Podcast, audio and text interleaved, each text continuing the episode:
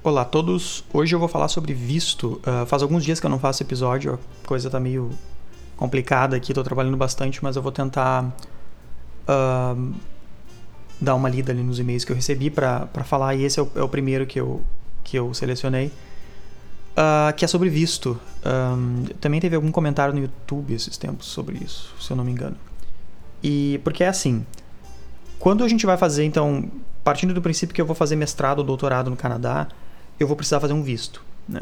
Um visto de estudante. Se, for, se eu for fazer no Quebec, antes de fazer o visto, eu tenho que conseguir o certificado de admissão do Quebec, que é o CAC.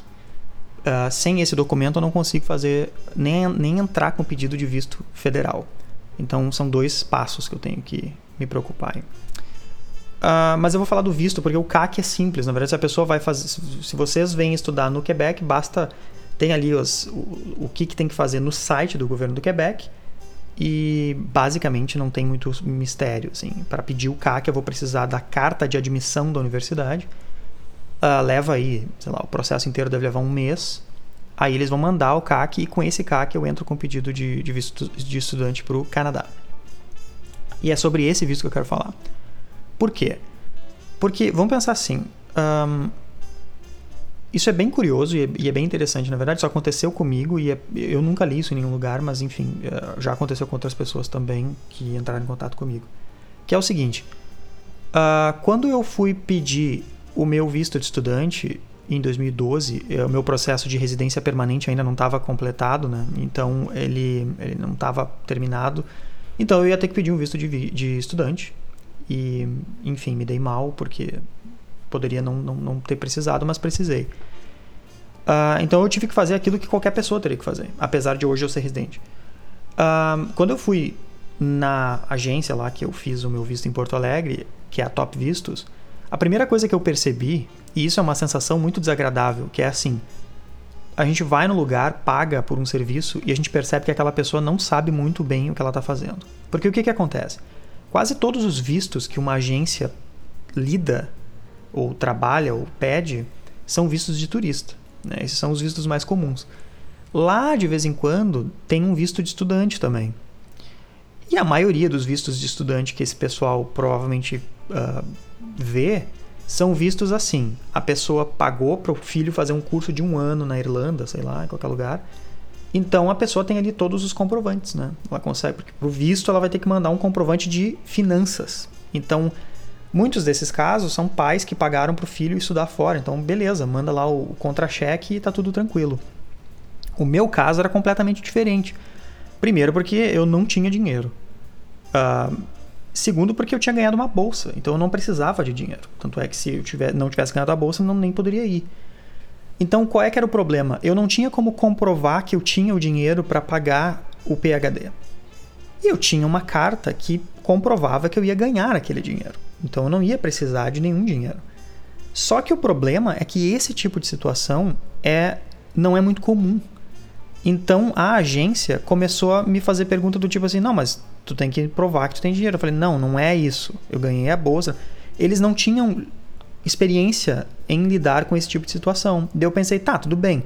A agência tá tendo essa dificuldade". E daí eu comecei a me arrepender de ter pagado, né? Porque afinal de contas se era para isso, então não precisava pagar, né? Uh, mas tá. Aí eu pensei, não, tudo bem. Quando chegar lá no consulado, eles vão entender o que, está acontecendo. E eu disse, não, manda que é tranquilo, né? Lá eles vão saber o que, que é. Só que o problema é que o consulado também não sabia. E quando o meu pedido chegou no consulado, eles mandaram uma carta de volta dizendo: olha, tu tem que provar que tu tem dinheiro, porque senão a gente não vai te dar o visto. E eu fiquei pensando: não, mas peraí, tem uma coisa que não está certa. Porque na carta que eu mandei, dizia que eu não precisava de dinheiro. Só que aí entra aquela coisa, tipo, não necessariamente o consulado é tão bem informado quanto a gente imagina. E lembrem que as pessoas que estão lá lendo o, o meu arquivo no, no, consulado, elas não necessariamente sabem como é que funcionam é, essas coisas, né? E aí o que aconteceu foi que eu precisei pedir para professora que ia ser minha orientadora enviar uma carta pro consulado. Eu tive que escrever uma carta explicando e eu achei aquilo a coisa mais bizarra do mundo porque na minha cabeça aquilo era uma situação super normal. Tipo assim, a pessoa ganha uma bolsa e ela vai com tudo pago. E qualquer pessoa imaginaria que seria fácil conseguir o visto assim, né? Porque afinal de contas é uma bolsa, tipo, não, não há dúvidas.